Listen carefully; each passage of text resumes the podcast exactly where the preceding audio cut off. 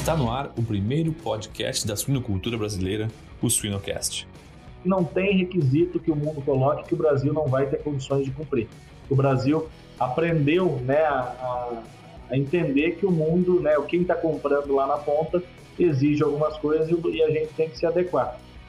Siga-nos nas redes sociais, YouTube e Spotify para ter acesso a conteúdo técnico atual, de qualidade, irreverente e gratuito.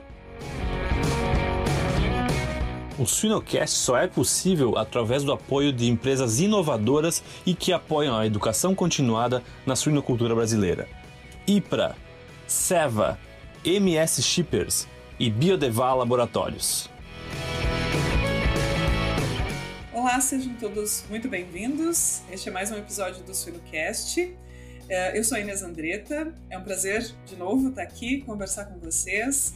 E hoje a gente vai tratar de um assunto um pouco diferente dos que a gente normalmente aborda aqui no Sunocast, mas igualmente importante. Nós estamos recebendo Luiz Rua, que é diretor de mercados da BPA, da Associação Brasileira de Proteína Animal.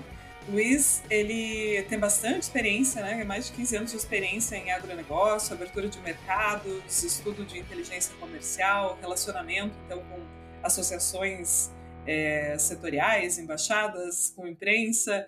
É uma área bem diferente da que normalmente a gente acaba abordando, mas como eu falei, muito importante, né? Economia e, e a produção andam lado a lado. O Luiz é mestre em Economia Internacional pela é, Universidade do Porto e agora está fazendo doutorado também na Universidade Nova de Lisboa. Luiz, muitíssimo obrigada por aceitar o nosso convite, por estar aqui hoje. E tenho certeza que vai ser uma conversa bem legal. A gente vai aprender bastante contigo hoje. Olá, Inês. Olá. Eu queria dar um, uma atenção especial a toda a tua audiência. Dizer que é um prazer estar aqui falando com o Suinocast. Enfim, falar um pouco, como você disse, né? A tua audiência talvez seja mais para o lado da produção, mais para o lado técnico, mas trazer também alguns elementos de mercado que são, como você bem disse, bastante importante que todos tenhamos, né? Essa essa noção também, porque as coisas estão interligadas, né? Não adianta a gente produzir é, e depois não ter para quem vender, ou então a gente ter o que vender, né, ter, ter comércio lá fora, mas não ter é, um produto de boa qualidade. Então acho que essas coisas andam juntos e é um prazer estar aqui contigo para a gente bater um papo, falar um pouco sobre a nossa suinocultura. A Seva é um dos principais players no mercado de saúde animal atuando com inovação e responsabilidade, buscando soluções de saúde inovadoras para todos os animais, contribuindo para o futuro de nosso diverso planeta, moldando cada solução de acordo com as necessidades e desafios do mercado consumidor e compartilhando conhecimentos de alta qualidade. Para não perder nenhuma novidade, siga a Seva Saúde Animal no Instagram, arroba Seva Suínos Brasil. Maravilha! A gente tem uma, uma missão muito importante, né, que é falar sobre os CIAVs, mas não dá para te receber e não falar de mercados. então a gente vai começar falando um pouquinho uh, so, sobre essas questões, né, que, como tu bem disse, tá tudo interligado, a gente não separa a produção de, de mercado, né, e, e, é tão importante a gente entender do, do contexto todo, né. Aí eu, eu ia te perguntar para a gente iniciar a nossa conversa, né, se, se tu pudesse falar um pouquinho sobre o mercado que a suinocultura está tá vivendo, né? E, e, principalmente as expectativas, né? O que, que a gente pode esperar para esses próximos meses aí para a suinocultura? Olha, eu acho que quando a gente fala, né, e, e, aí se a gente voltar lá atrás, e não quero aqui fa falar muito da história, mas se a gente voltar lá atrás e ver o quanto que nós desenvolvemos do ponto de vista da produção brasileira, tanto do ponto de vista técnico, como do ponto de vista da comercialização, hoje o Brasil produz 4,7 milhões de toneladas de carne suína, das quais 1 milhão e 100 mil toneladas são exportadas, o que significa mais ou menos 25% da nossa produção é exportada. Para esse ano, a gente tem expectativas de crescimento na produção, que pode chegar até a casa de 4,9 milhões de toneladas, e as exportações também devem ficar aí é, muito próxima daquelas que foram realizadas no ano passado a gente vê de fato que a suinocultura do Brasil hoje é algo muito importante. A gente gera muitos empregos, gera muita renda, especialmente no interior do nosso país. Tivemos 2020 e até a primeira metade de 2021 um cenário bastante positivo, em que o Brasil foi chamado, especialmente pela China, que teve um problema seríssimo, e aqui falo né, com especialistas aí nas enfermidades do suíno, a China teve lá a peste suína africana, que não ficou só lá na China, viu, Inês? Ficou também, uh, foi, e, até hoje ela tá, está presente ali uh, na região asiática, também na Alemanha, na Itália, enfim, vários países da Europa também com essa enfermidade, e o Brasil, então 2020, 2021 especialmente o primeiro semestre, foi chamado, né, até pelo status sanitário diferenciado que nós temos, o que fez com que a gente tivesse é, dois anos bastante positivos do ponto de vista das nossas, das nossas vendas lá fora e também, por assim dizer, aqui no nosso mercado interno. Agora, o que a gente tem visto né, nesses últimos dez meses, ou até mesmo nesse último ano, de maneira geral, e, e de forma mais profunda, nesse primeiro semestre, uma situação bastante complicada para os suinocultores. Né? Houve aí uma série de fatores, uma tempestade quase perfeita, viu, Inês? Que a gente, é, de fato, é, viu uma série de acontecimentos levarem a suinocultura a uma situação como a gente não via. E eu estou nesse mercado, como você disse, ali há um pouco mais de 15 anos, e a gente não tinha visto uma, uma conjunção de fatores tão complicada para nós como foi esse primeiro semestre. Aí no teu Rio Grande do Sul, o milho né, teve uma safra menor de verão em função de estiagem, depois problemas climáticos também é, em outras regiões do Brasil. Isso há dois anos que a gente vem sofrendo com isso e intensificou-se nessa última safra é, de verão, fez com que os preços do milho fossem para patamares é, para nós assim, impensáveis até, porque nós pagávamos 30, 40 reais numa saca de milho e de uma hora para outra a gente estava pagando 100 reais, ou seja, mais do que dobrou o custo de produção do milho. Tudo isso para dizer, então, que nós tivemos um primeiro semestre bastante difícil do ponto de vista das exportações também. Foi um momento em que a China reduziu bastante as suas compras e a China era um, um importante comprador do Brasil. Aproximadamente metade das nossas exportações iam lá para a China e de uma hora para outra a China reduziu eh, as, as importações não só do Brasil, reduziu do mundo todo. O Brasil, inclusive, foi dos países que menos perdeu volume lá na China. Depois eu volto na China para falar um pouco do que, que a gente está vendo para o futuro. Mas somadas essas questões, até, e até uma sobreoferta uh, de carne no mercado, você conhece muito bem o ciclo produtivo, sabe? É, que, que não é. O porco não dá em gaveta, como se diz, né? Então você tem que planejar é, essa cadeia produtiva dois, três anos para trás para que você possa. Né, a carne que a gente está comendo hoje é fruto, na verdade, de um planejamento de dois, três anos para trás. Então, todos esses fatores reunidos fizeram que nós tivéssemos, de fato, um primeiro semestre bastante complicado. A boa notícia, se a gente puder dizer algo nesse sentido, Inês, é que a gente vê uma luz. E é uma, não, é, não é a luz do trem vindo de frente, de, vindo, é, de frente para nós. Né? Pelo contrário, é uma luz que indica um caminho. Né? A gente vê que é, talvez o pior já passou a gente vê né, o, o cenário mudando, a, a, equação mudando de, de sinal, né? então de um sinal negativo para um sinal que começa a ficar positivo. A gente vê a safra de milho é, agora vindo muito cheia, chegando aí próxima das 115, 116 milhões de toneladas, o que significa que tem milho disponível. Os preços do milho já vieram para patamares um pouco mais razoáveis, né, que aliviam um pouco essa pressão uh, em cima do, do nosso produtor.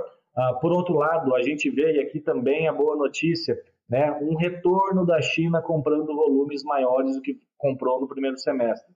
A China, a gente já tem tido indicativos né, de que a China é, está comprando mais. Talvez não sei se a gente vai vender o mesmo que a gente vendeu no auge da peste suína africana, mas às vezes o pessoal fala: olha, então a China parou de importar do Brasil ou vai parar de importar. E eu sempre digo o seguinte: olha, antes da pandemia, antes da pandemia não, também da pandemia, mas antes da, da peste suína africana, a China importava um milhão de toneladas. Ela, durante o auge ali da peste suína africana, ela importou 5 milhões. A gente está estimando que para os próximos anos ela vai importar algo na casa de 3 milhões, 3 milhões e meio, que a China cresce também. E talvez, né, o primeiro semestre foi bastante complicado lá, porque a gente não esperava esses lockdowns que né, deram uma, uma bagunçada na, nas cadeias logísticas lá e com reflexos no mundo todo, com reflexos no consumo lá na própria China.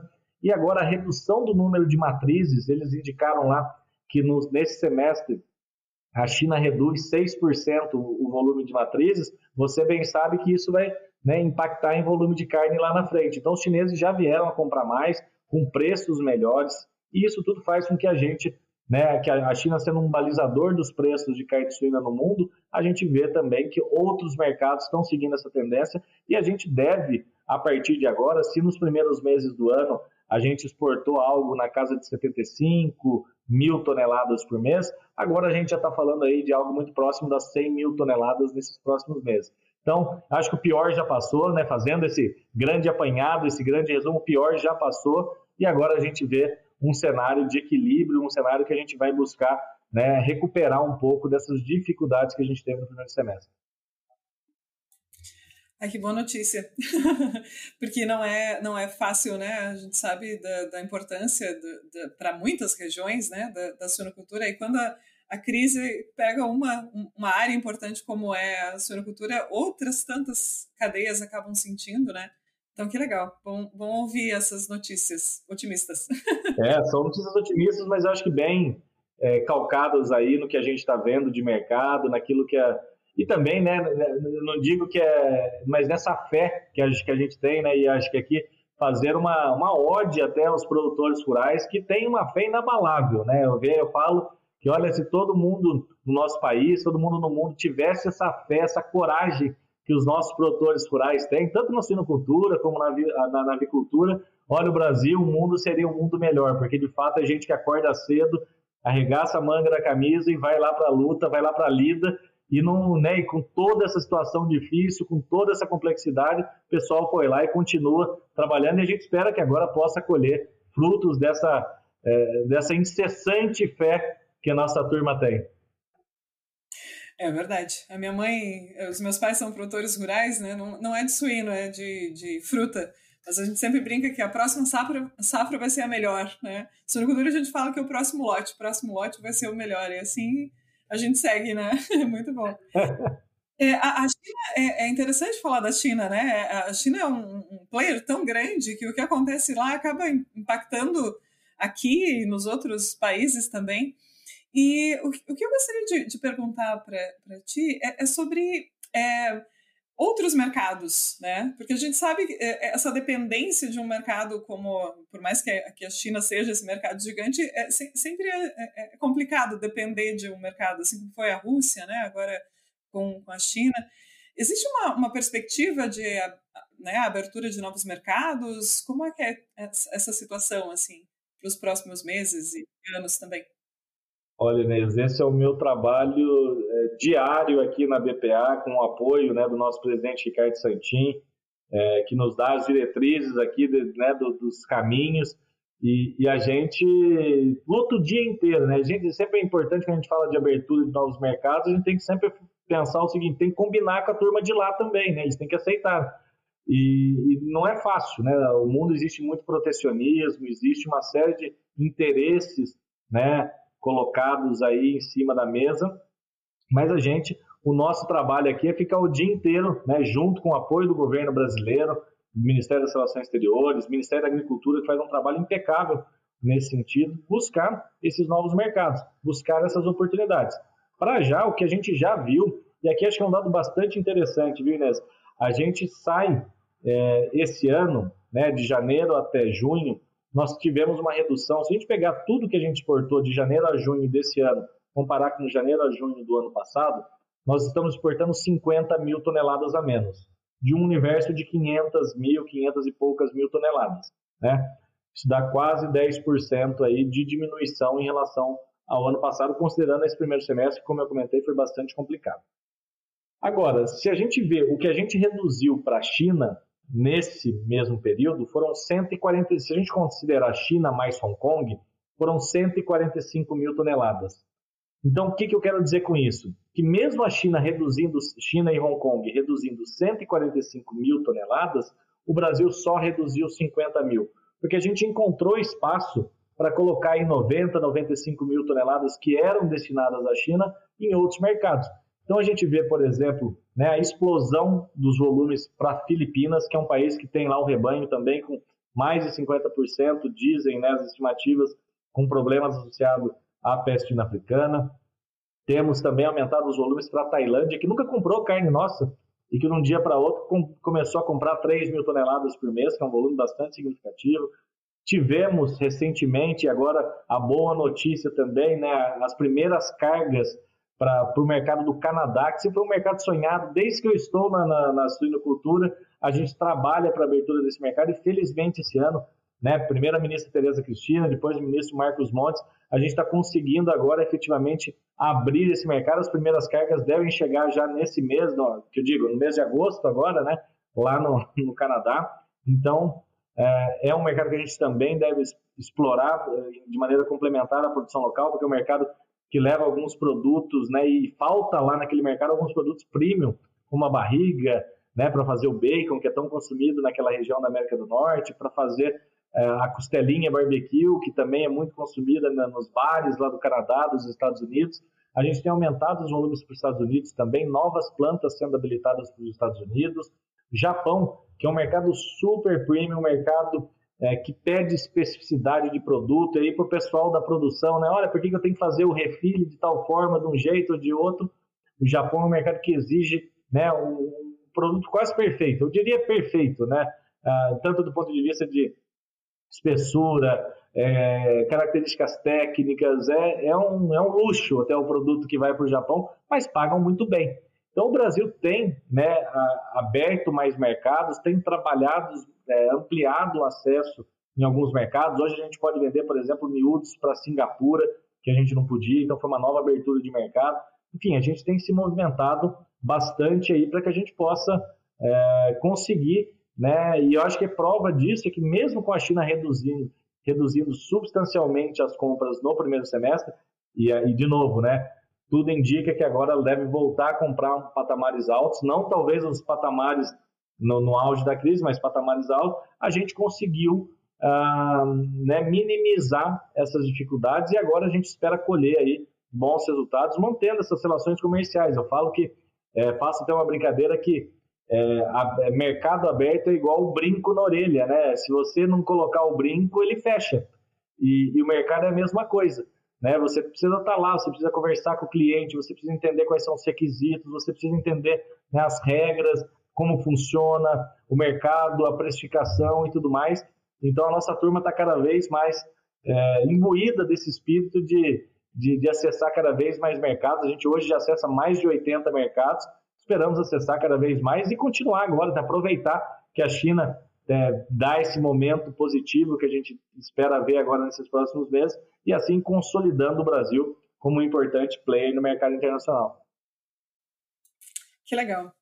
É, eu dou aula de produção e manejo de suínos aqui na URGS. E aí eu tenho na primeira aula um mapinha assim. Todo ano é legal que eu tenho que atualizar esse mapa.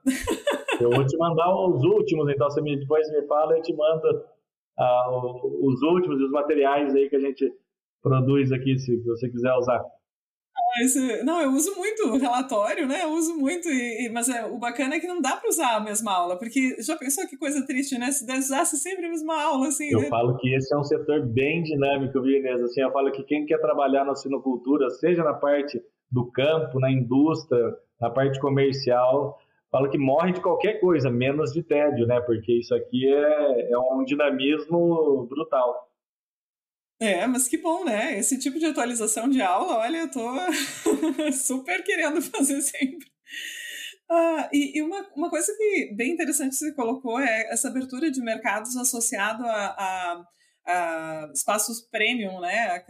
Exigências muito altas e, e, que legal que o Brasil está tá conseguindo esse espaço também, né? E aí eu, te perguntaria sobre essa capacidade do Brasil, assim, eh, de competir com outros players importantes, né? Como é que o Brasil, como é que é essa comparação? Como é que o Brasil está de competitividade nesses mercados mais premiums e nos mercados é, outros mercados também em geral? Olha, quando a gente fala, né, assim, acho que é interessante a gente dizer para a audiência que o Brasil hoje Uh, é o quarto maior produtor e o quarto maior exportador de carne suína. Na frente nossa, quando a gente fala das exportações, nós temos a União Europeia, que exporta quatro, cinco vezes mais do que nós exportamos. Né? Lembrando que a gente exporta algo como 1,1 milhão de toneladas de carne suína né, nesse último ano de 2021. Essa deve ser a perspectiva nesse ano de 2022 também. Uh, depois veio os Estados Unidos, né, que exportam aí um pouco mais que o dobro nosso. O Canadá, que a gente ano após ano vai, vai chegando perto. Estamos ali, estamos na cola do Canadá ali, buscando essa terceira colocação. Ainda falta um pouquinho, mas devemos, né, e aí em alguns anos, aí eu fico brincando aqui com o presidente Santinho, a gente fica disputando, qual vai ser o ano, daí a gente faz uma aposta aqui, qual vai ser o ano, cada um, às vezes tem um que está mais otimista, um está mais pessimista, mas a gente é, junto acha que, né, que em poucos anos aí a gente será o terceiro colocado, que mostra por, por si só que o Brasil já é né, um, um importante player no mercado internacional de carne suína, né, de um comércio total de 10, 11 milhões de toneladas de carne suína que são transacionadas no mundo, o Brasil é 10, 10, 11% desse total. Bom, dito isso, o que, que a gente vê? O Brasil ele é um país né, que historicamente tem algumas características que o fazem competitivo. Né? O Brasil é um país que tem é, recursos naturais, tem água, tem solo, né? tem é, condições é, climáticas, tudo favorável. Né? Depois o Brasil também conseguiu, né, especialmente a partir do advento lá da Embrapa, do Sistema Nacional de Pesquisa Agropecuária, o Brasil conseguiu é, criar uma tecnologia autóctone, né, uma tecnologia tropical. Então a gente hoje sabe né, bastante como criar um suíno no clima nosso, né, nesse clima sub, especialmente esse clima subtropical aí da tua Santa Catarina, do Rio Grande, uh, do Paraná e depois aqui um pouco mais esse clima mais tropical de São Paulo, Mato Grosso, Minas Gerais também que é um importante player. Bom, uh, então a gente também conseguiu criar essa tecnologia. Né? Depois a gente também conseguiu de uma forma ou de outra uh, que a gente tivesse empreendedores. Né? Eu falo que o nosso produtor rural ele não é um produtor rural, ele é um empreendedor rural. Né? E, e, com todas as dificuldades que é produzir no Brasil, ele ganha um status ainda mais alto, né? De, do ponto de vista de, de, saber empreender, de ter seu empreendimento que é né? ali a granja, a pocilga, enfim, toda a estrutura né? fundiária dessa, desse produtor. Depois, a gente também conseguiu né, criar aí grupos empresariais que competem em escala global. A gente conseguiu e a gente tem uma outra sorte também que são o modelo que é o modelo da cooperativa. É, o Brasil hoje é um exemplo quando a gente fala do modelo de cooperativa do Brasil. E depois a gente conseguiu conectar esse produtor que está tá lá em, Videira, está lá em, não sei, no sul, Encantado, ou em Marau, terra do nosso presidente Santim, uh, conseguiu conectar esse, esse produtor com o mundo, né? por meio dessa, do, do Brasil participando das cadeias globais de valor. Então, o Brasil tem características que o tornam naturalmente competitivo. Agora, é óbvio, quando a gente olha, começa a olhar nos detalhes, a gente vê que a gente tem algumas dificuldades. A gente não é, vamos dizer assim, o hub uh, mais atrativo para as empresas de logística faz que num período esse como a pandemia, em que a gente viu uma desorganização das cadeias de valor, com que a gente tenha né, uma, uma dificuldade né, em receber navio, o navio chega atrasado, depois, bom, toda aquela confusão de container que não tem, o Brasil sofreu um pouco mais, né, porque a gente não está nas rotas mais atrativas. Uh, eu acho que também o Brasil né, teve sempre uma vantagem de ter o milho e o farelo de soja muito perto né? diferente de outros países que têm que importar isso para compor a ração uh, dos animais. Uh, agora, nesses últimos dois anos, né, e aquilo que eu comentava no começo, a gente perdeu essa competitividade, porque o milho basicamente né, ficou com paridade com os preços internacionais e em alguns casos ficou até mais caro, né? Em alguns períodos específicos, que a gente está vendo agora o milho voltando um pouco, retrocedendo, mas ainda assim um milho bastante mais caro do que era três anos atrás. Ah, por um outro lado, o que, que a, gente, a gente vê também, né, o, o, Brasil com algumas dificuldades do ponto de vista de infraestrutura, de escoamento de produção interna, né, então as nossas estradas, que avançou bastante, é preciso dizer. Acho que todo o trabalho do ministro Tarcísio eh, e sua equipe foi, foi algo bastante importante para que a gente visse uma luz, né, uma luz de, de um alento em relação à questão da infraestrutura. Uh, depois, né, toda a parte de energia, que também é bastante cara no Brasil quando a gente compara no, no, mundo e que cresceu mais do que a média mundial nesses últimos anos. Enfim, é uma série de questões que levam né, o Brasil, em alguns momentos, a ter alguma dificuldade. Não quer dizer que a gente não é competitivo, mas são questões que diminuem a nossa competitividade. E até faço, aproveito aqui a oportunidade uh, do Suinocast para comentar que a ABPA irá lançar agora no Ciaves, depois a gente vai falar um pouquinho sobre o Ciaves também, mas a BPA lançará no Ciaves o estudo de competitividade da avicultura e da suinocultura.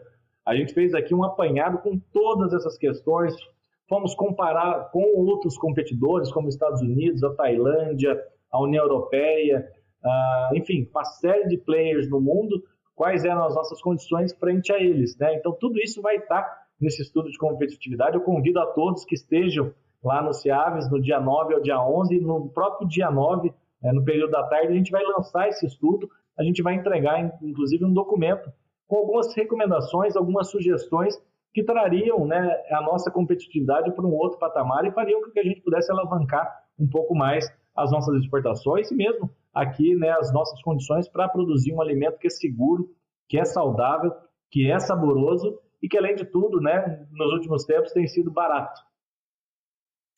Bacana, muito bom. Esse tipo de, de, de ação é importante, né? A, a, mesmo para o mercado interno, né? Como tu comentou, né? Que mais pessoas tenham acesso a um alimento de, de qualidade, saudável, né? E que entendam que é um alimento que pode estar presente. Enfim, aí já entra quase um outro assunto, né? Mas é, é bacana. É importante que a gente tenha uh, auxílio de outros, outros setores também, assim, né? Do governo, enfim. E para alcançar outros mercados, o que, que a gente precisa fazer assim de lição de casa na suinocultura? É, que, que, áreas, que demandas, né, que são mais assim, é, enfim, em alta, né, e que a gente provavelmente tenha que se adaptar aqui dentro do Brasil, enfim, rever, melhorar para acessar, para continuar crescendo no mercado internacional. Eu vou dar até um passo atrás, Inês. Eu acho que assim, para a gente manter os mercados que nós temos, hum, e eu queria aqui aproveitar a tua audiência qualificada para pedir né, para o nosso produtor rural, para o nosso empresário, né, para as pessoas que estão vinculadas à cadeia produtiva, para que mantenham e até reforcem os conceitos e as medidas de biosseguridade. É algo que a gente tem que colocar sempre que a gente tem a oportunidade de falar, porque não é fácil. Quando um país é acometido por uma doença, por exemplo, a peste suína africana, a, a dificuldade em controlar uma doença como essa é muito grande e os impactos econômicos para a cadeia como um todo são gigantescos. Fiz uma conta né, aqui com o meu time, com a Laís, com o Gabriel, com a Vitória, uh, e a gente viu, né, olhando pelos certificados sanitários internacionais, que se a gente fosse acometido, né, e aqui bato, estou batendo na madeira aqui, ó, é, Bater aqui também, tá? Todo mundo bate. É, se a gente fosse acometido por uma, uma doença como essa, é, em um ano, né, a suinocultura que gera 2,5 bilhões é, de dólares e 1,1 milhão de exportação, a gente perderia praticamente 1 milhão dessas 1 milhão e 100 mil toneladas. Fora os efeitos né, daí de spillover, né, de transbordamento no mercado interno. Né, a depreciação da, da, da carne suína, as pessoas com medo, apesar que é uma doença que né, é importante dizer, não tem, não tem enfim, impacto para o consumidor, para o ser humano, mas, né, que gera-se um, uma pane. Então, assim, a gente estima que em um ano, um ano e meio, os impactos seriam da ordem de 5 bilhões de dólares. Então, primeiro, né, antes daí, agora eu já vou entrar na tua pergunta especificamente, primeiro eu queria reforçar, pedir, né, para todos os produtores, todo mundo que está na cadeia, para que a gente tenha sempre isso muito em mente.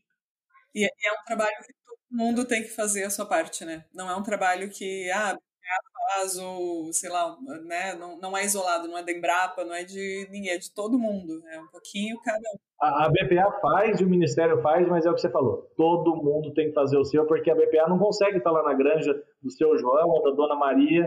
Ah, o que a gente tem que fazer é cada um se conscientizar em relação a isso. Né? Todos os elos da nossa cadeia, que todo mundo perde numa situação dessa. É, e que todo mundo tem um papel de, de Guardião. na proteção. Eu falo, eu falo que tem que ser mais, tem que ser mais difícil, eu falo, eu falo brincando, viu, Inês? Tem que ser mais difícil entrar numa granja do que no Banco Central americano. É, acho que essa tem que ser a nossa, a nossa meta quando a gente, né, para que a gente possa resguardar aí o nosso, nosso papel de é, de provedor de alimento seguro, com qualidade para o mundo, e não só, a gente fala muito do mundo, mas aqui para o nosso consumidor, que esse ano deve consumir 18 quilos per capita, batendo recorde aí de consumo de carne suína. Bom, mas voltando para a tua, tua pergunta, uh, eu acho que o Brasil tem que é, trabalhar, então, muito a questão dos, dos requisitos, de atender né, os, os, requisitos. A gente tem, tem visto também o nosso pessoal da suinocultura é, indo atrás de conhecer os gostos dos clientes. Então, é muito importante. O presidente Santin sempre faz uma, uma, uma comparação aqui. Né, se a gente quer vender para o mundo, é, a gente precisa entender qual que é a receita da avó das pessoas desse país X que a gente quer vender. Porque ele fala brincando assim, né, que é, não adianta ser a receita do, do, da lasanha da minha avó lá na, na, cidade dele, sendo que a avó do outro que está lá do outro lado do mundo deve ter uma receita de lasanha ou de carne ou de arroz com, com alguma coisa uh, que tem um gosto muito particular. Então a gente tem que entender o que, que o consumidor quer. Né? A gente tem que. A, óbvio que a nossa suinocultura é uma suinocultura de escala, né? os números nossos indicam isso. Mas se a gente quer começar a acessar mais e melhores mercados, a gente tem que entender, né, é o exemplo que eu dei do Japão, é entender que o Japão quer um produto quase como se fosse uma joia, né? Ele vai ali, tem que ser do mesmo tamanho, com as mesmas especificações, a mesmo tamanho da capa de gordura, a quantidade de marmoreio na carne. Tá, é aqui, você tem que fazer um checklist que, que até no mês você já cansa, mas recompensa. Né? O Japão paga mil, mil quinhentos dólares a mais do que a média do mercado. Então, todo esse trabalho, toda essa conscientização dos nossos, nossos produtos, isso começa lá no campo. Né? Um, um, um, você falou aí de manejo, de produção, um animal bem cuidado, um animal que segue os preceitos, aí, as regras de bem-estar animal, um animal que tem né, toda a sua, a sua estrutura, a parte genética, a parte de manejo, tudo isso impacta depois no, desse produto que a gente vai entregar lá fora. Então, acho que esse é um, esse é um fator uh, fundamental. A gente tem, está muito próximo, né, do ponto de vista uh, de, do governo entender exatamente quais são as prioridades do setor. Então, a gente abriu o Canadá. Espero, né, numa próxima oportunidade, já te dizer de um aqui que a gente está quase próximo de abrir e deve abrir na, nas próximas semanas, se Deus quiser. A gente deve, deve conseguir acessar mais um importante mercado para a nossa carne suína. Enfim, a gente está tá trabalhando para acessar. Isso é um trabalho de médio, de longo prazo, mas que se a gente não fizer as ações de curto prazo, a gente não chega lá na frente. Eu acho que hoje o Brasil já acessa mercados do nível dos Estados Unidos, do Canadá, do Japão, que são o máximo, vamos dizer assim, do ponto de vista dos requisitos e tudo mais. Então o Brasil não tem mercado, costumo brincar aqui, até com né, sem, sem alguma modéstia nesse caso, mas só em, em, em, tons de brincadeira, que não tem requisito que o mundo coloque que o Brasil não vai ter condições de cumprir. O Brasil aprendeu né, a, a entender que o mundo, né, quem está comprando lá na ponta, exige algumas coisas e, a gente tem que se adequar.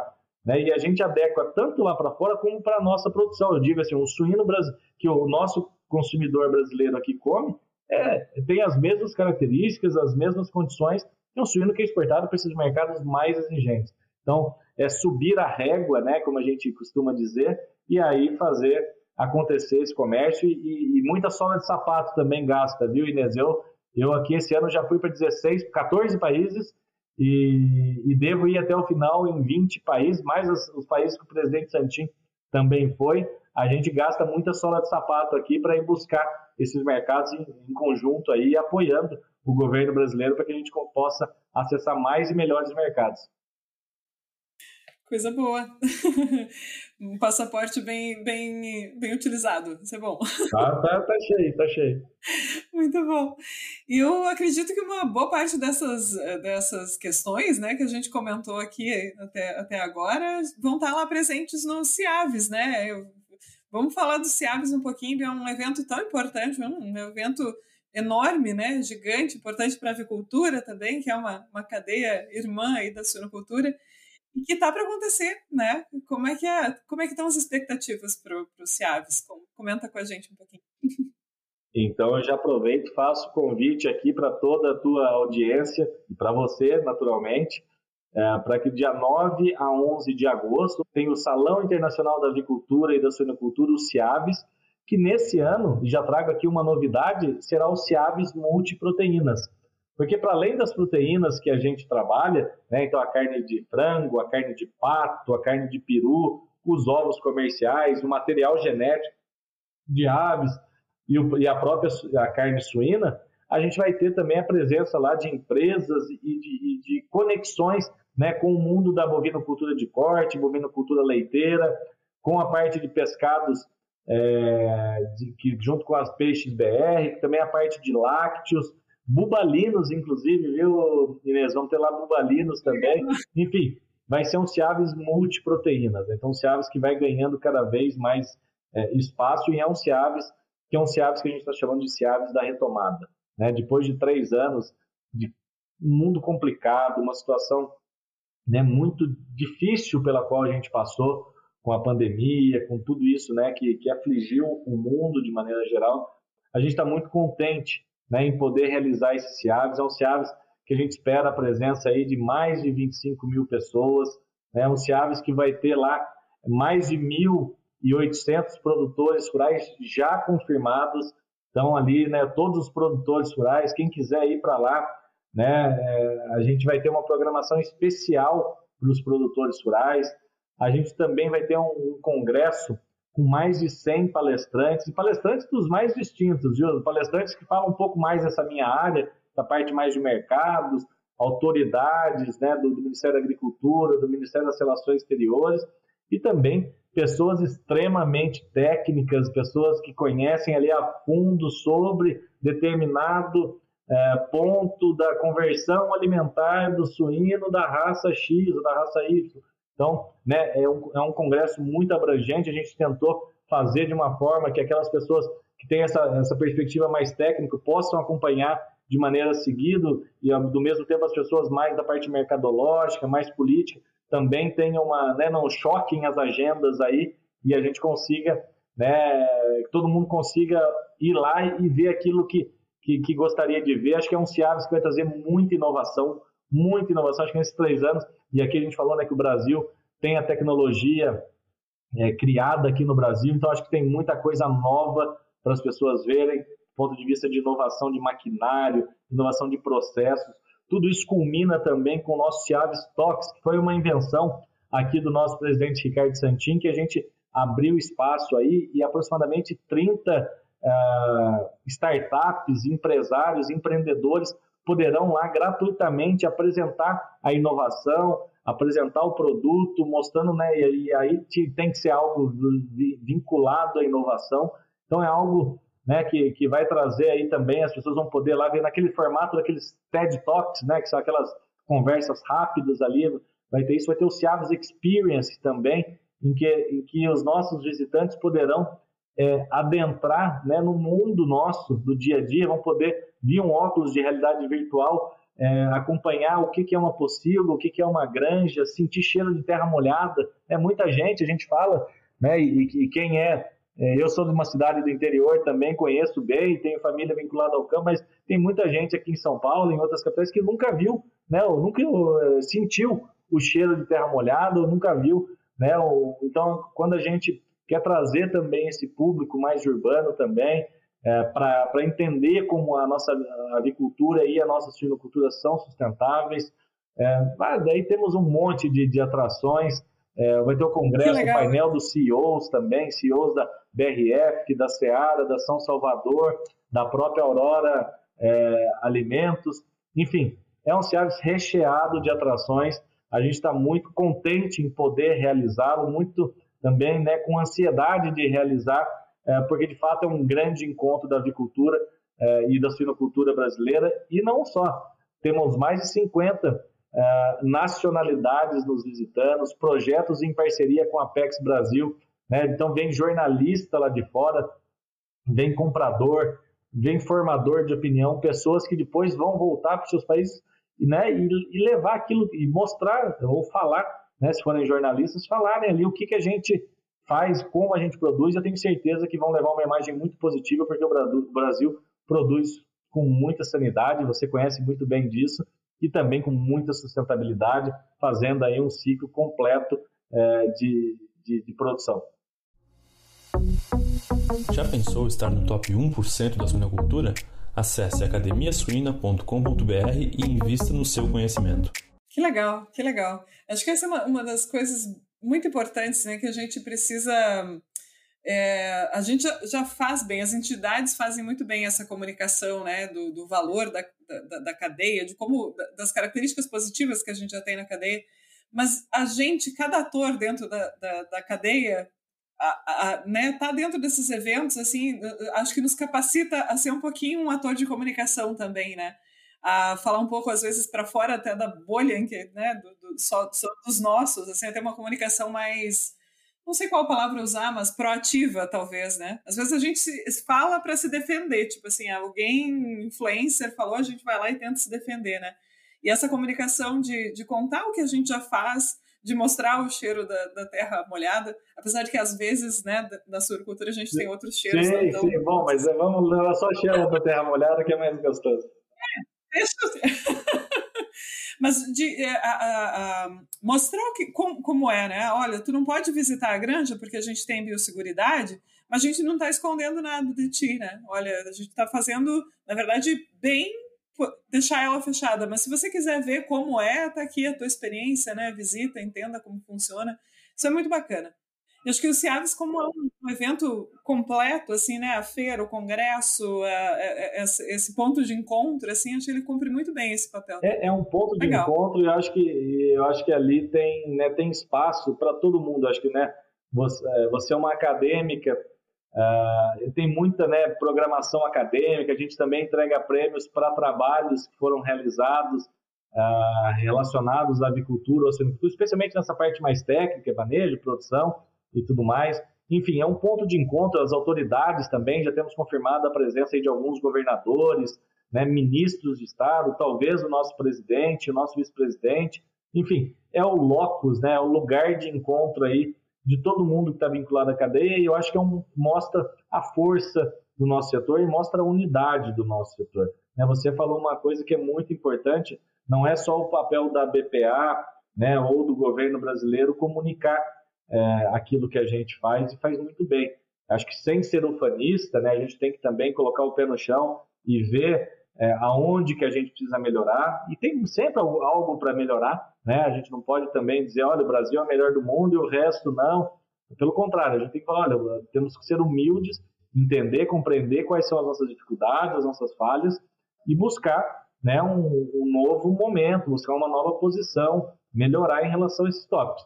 Agora, a gente também não pode ter vergonha do que a gente faz, porque a gente faz e faz muito bem. E aí, cada agente da cadeia, os acadêmicos, quem está lá, o extensionista, que pega a estrada de terra, anda para lá e para cá, o produtor, né, o pessoal dos frigoríficos, quem está lá na lida no dia a dia, né, aqui nas associações estaduais, nas associações nacionais, enfim, todos os elos da cadeia são responsáveis também por a gente comunicar e comunicar bem, né? Como eu falei, sem ufanismos, mas mostrar né, de maneira muito transparente, muito aberta, que você falou, a gente não leva por uma questão de biosseguridade, mas não tem problema nenhum em mostrar né, o que, que a gente faz em bem-estar animal, e aí você sabe muito bem né, como que o Brasil é referência em termos de bem-estar animal, o que que a gente, quais são as nossas práticas sustentáveis, como que a gente tem evoluído né, na nossa produtividade, enfim, tudo isso é importante que a gente saiba comunicar, porque eu falo, nem todo mundo né, nasceu próximo desses centros produtivos ou tem vínculo com esses centros produtivos. Cabe a nós também mostrar né, para as pessoas, pelo menos aquelas que estão mais abertas, porque tem uns também, viu, Inês, que isso aí não adianta você falar que bater, é, dar murro em, em ponta de faca. Mas assim, eu acho que tem muita gente que quer ouvir o que, que a gente faz, e aí cada pessoa, cada um que está na cadeia é um agente de transformação, é um agente de comunicação. É, é, é, realmente não é para todo mundo, assim, tem que falar com quem quer escutar, né? Mas uh, criar o espaço também, né? Às vezes a gente percebe o espaço aberto e né, não, não, não se vê como um ator de comunicação, não se vê como um ator de, de comunicação mesmo, acho que é essa palavra não é uma, propaganda no sentido de falar só as coisas positivas, né? É de contar como é mesmo, contar o processo de crescimento, é, a própria questão de, de, sustentabilidade, né? Que está tão em alta, que a gente ouve tanto e que a gente às vezes acaba associando assim, ah, tal país faz isso, né? Não, vamos olhar para a gente, olha tudo que a gente já faz, né? Tudo que a gente já tem de práticas mais, que tornam essa cadeia mais sustentável. Isso é muito bacana. Vamos só, só repetir as datas. São 9, 10 e 11 de agosto. 9, 10 e 11 de agosto. Daqui a alguns dias, no AMB Park, aqui em São Paulo. Né? Como eu falei, com todas essas, essas uh, experiências, todas essas atividades, tem para todos os gostos. Né? Então, acho que é um Ciaves, como eu falei, multiproteínas. Uh, esse ano, só para você ter uma ideia, Inês, a gente vendeu mais de 30%, né? ou seja, o, a parte de, do, dali da, da feira está 30% maior, é mais gente trazendo inovação, trazendo produtos, serviços, né? nos dá um orgulho danado da gente ver né? a quantidade de empresas brasileiras, como você falou, né? quando a gente fala da suinocultura, a gente não está falando só do criador, da indústria é, processadora, a gente está falando de uma, de uma cadeia que está integrada, que produz o maquinário, que produz lá é, toda a parte do, enfim, das pocilgas, a construção civil, a, o que entrega, o, o, transportador, é muita gente que está envolvida. Se a gente somar avicultura e suinocultura, são 4 milhões de pessoas que estão envolvidas. Então é muita gente no Brasil que está vinculada de uma forma ou de outra à nossa atividade. E eu acho que ali no Ciaves, né, então de 9 a 11 de agosto, a gente vai poder encontrar todo mundo. Acho que vai ser um momento bastante bonito para a nossa cadeia, produtiva, a gente vai conseguir ali, depois de três anos, ter esse espaço e ter esse momento que vai mostrar como é um setor importante para o nosso país e como que é um setor unido, né, e que mesmo com todas as dificuldades que a gente vem enfrentando, a gente continua, como eu falei, né, acordando todo dia cedo, indo trabalhar, né, a gente vê muita gente reclamando, né, nos dias de hoje, do nosso produtor, mesmo com toda a dificuldade, indo lá, acordando cedo, trabalhando, nossa agroindústria processando e tudo mais. Então, é, acho que vai ser um momento muito bonito aí, a gente está bastante é, confiante de que a gente vai conseguir aí entregar um, um Ciaves é, histórico, né, para a gente lembrar por muitos e muitos anos. Que legal. E um setor que não parou, né? Vamos falar mais uma coisa importante, né? A pandemia teve aí incomodou um pouquinho a vida de todo mundo, um pouquinho, alguns muito, né? Mas mudou a nossa rotina, mas esse, esse é um setor que não parou, é um setor que continuou e que agora vai poder se reencontrar pessoalmente lá também, né? Que também isso é muito positivo, né? A gente trabalha tanto que a gente tem tanto amigo dentro da, da, da cadeia, assim, que poder ter um, um momento, assim, né, de reencontrar também é muito bom. Também tem esse lado. Sem dúvida.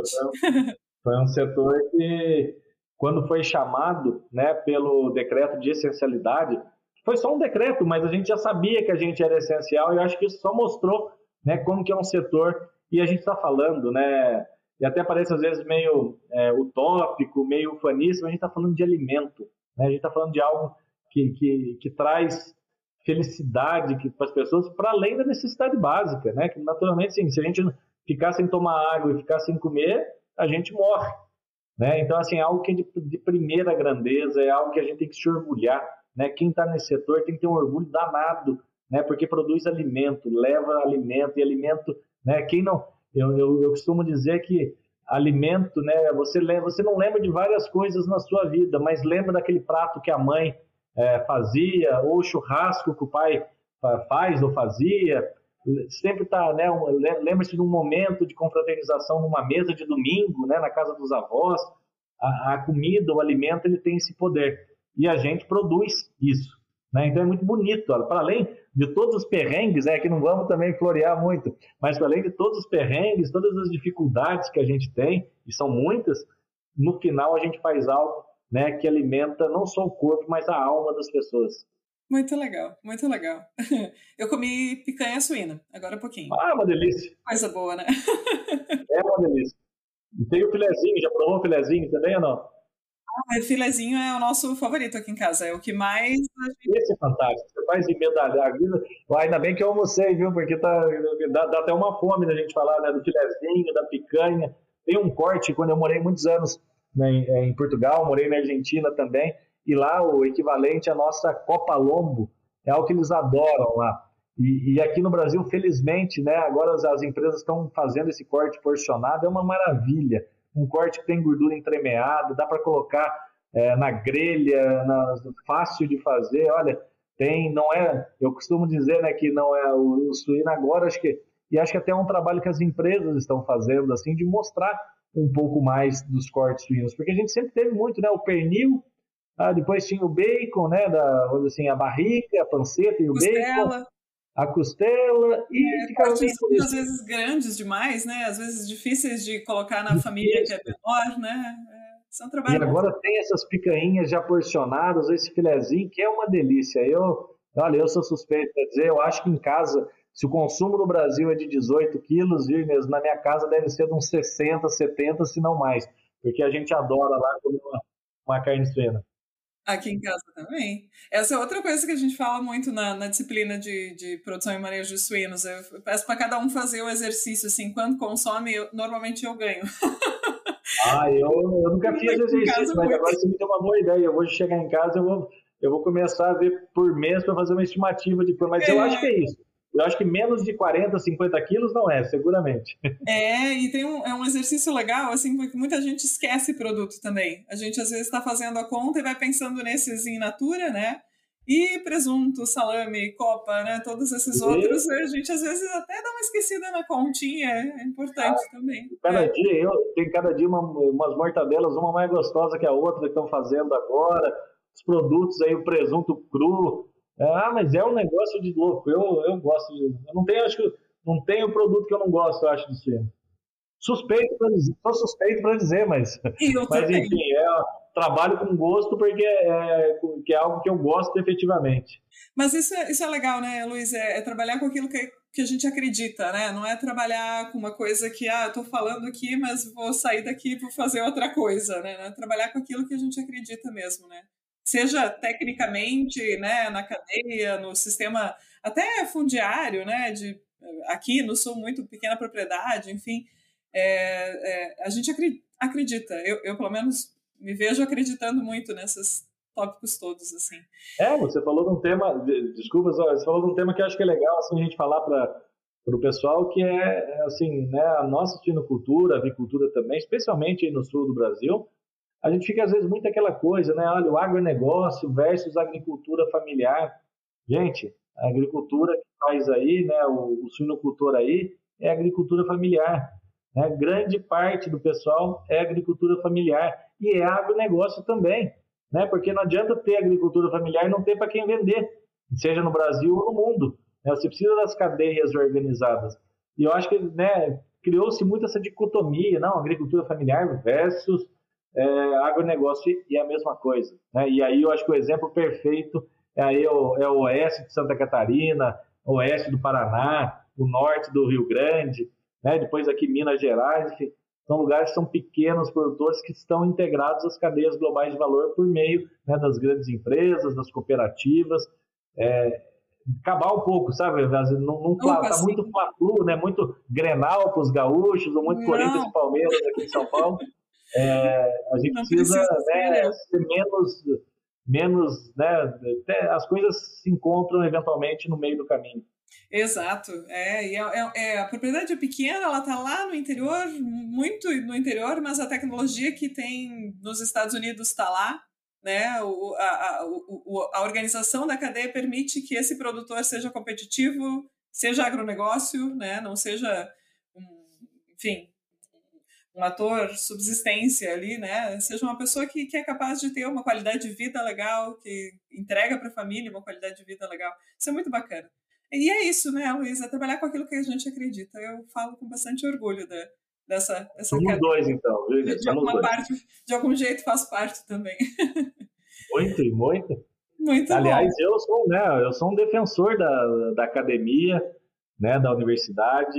Eu acho que é, é na escola, né, desde a nossa escola básica, passando pela, né, pelo ginasial, depois o colegial e depois a universidade, para que eles conseguem chegar até lá. É, é, aí que a gente forma cidadãos, né? aí que a gente forma um Brasil melhor. e forma um Brasil melhor em tudo, inclusive para a gente, para trabalhar nas nossas agroindústrias, para ser um bom produtor rural, para ser um bom empregado, para ser um bom empresário, enfim, né? Conhecimento, educação não faz mal para ninguém, né? Quanto mais, esse é um famoso caso quanto mais melhor, né? E aí a gente começa a se questionar. Tudo isso é muito importante para que a gente possa, é, para além da nossa cultura aqui, construir é, um país melhor. Eu, eu sou um devoto da academia, inclusive né, tem aí tem um doutorado por, por terminar, mas, mas sou um devoto da, né, da, do como o conhecimento e o papel dos professores é, tem para que a gente possa fazer aí um, uma suinocultura melhor, um país melhor e um mundo melhor de maneira geral. É, exato. A educação é transformadora, né? Para mim, eu tenho uma noção muito completa na minha vida do papel que ela foi capaz de, de, de ter, assim, eu acho que na vida de muita gente também. Muito legal, muito legal. Que, que, honra conversar contigo. É muito bom tá, falar sobre o Ciaves, falar sobre o mercado, falar sobre suinocultura, que a gente gosta bastante. sobre carne suína agora, no final também. Ah, essa é a parte mais gostosa. Coisa boa. Já, já fez uh, estrogonofe de carne suína? É uma delícia, é um dos pratos prediletos do nosso presidente aqui. Ele fala sempre de estrogonofe de carne suína. Ah, eu cozinho muito mal, muito mal mesmo, mas esse, esse é tão fácil de fazer que até eu é consigo. Fácil, é fácil, exato. A bolonhesa, né, aproveitando que a bolonhesa de carne suína moída é uma delícia, fica muito, muito mais saborosa. É, não que a gente não goste, eu pelo menos adoro carne bovina também, continuo comendo e tudo mais, mas é, esse da esse, esse bolonhesa de carne suína é uma delícia também. Provem para aqueles que não provaram ainda.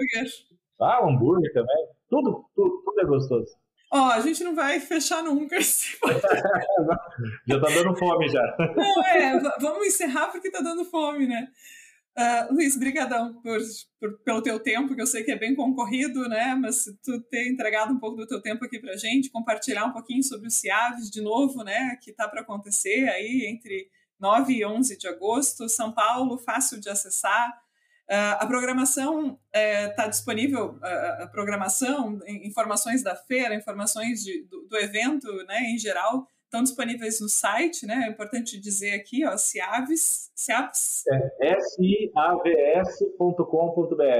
Isso, é, .com.br. Então, procurar, procurem. Eu acho que uh, quem, quem.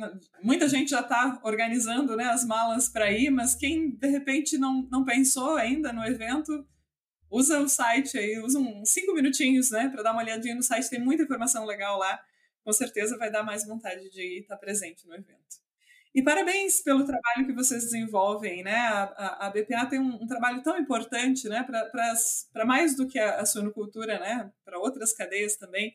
Parabéns, é importante. A gente, cada ator faz uma partezinha, né? Mas vocês têm uma parte importante do trabalho lá e tem feito ela muito bem. Muito obrigada. Obrigado. Não, eu que agradeço a oportunidade, uma conversa agradável contigo, né, que conhece da nossa sinocultura, milita por ela também. E, e, de fato, não, eu só tenho a agradecer né, pela, pela oportunidade de estar aqui com vocês e de poder falar um pouquinho do nosso trabalho aqui da BPA, reforçar esse convite que já fizemos os dois aqui, mas quero reforçar, então 9 a 11 no AMB Park aqui em São Paulo, né? Espero todos que, que estão nos ouvindo aí, que possam, é, quem puder estar presente, vai ser uma honra recebê-los e conversar um pouco né, sobre a nossa sinocultura, sobre a avicultura. Eu acho que tem bastante coisa para conversar. Se der, como você falou, daria para a gente ficar aqui umas duas, três horas, mas, enfim, fica por uma, por uma outra oportunidade de a gente trazer, conversar também em outros assuntos. Estou sempre à disposição é, de você aqui, tá, Inês, se for necessário. E, e, vamos lá, espero ver todos aí do dia 9 a 11. Muito bem, muito bem. Muito obrigada a todos que ficaram com a gente até esse momento. Espero que né, tenham, tenham pego alguma coisa importante aqui. Acho que teve muita informação, teve muitos insights, teve até quase receita no final. Muito obrigada pelo tempo de, de todo mundo. E a gente se encontra numa próxima, ou de repente no CIAPS. Até lá!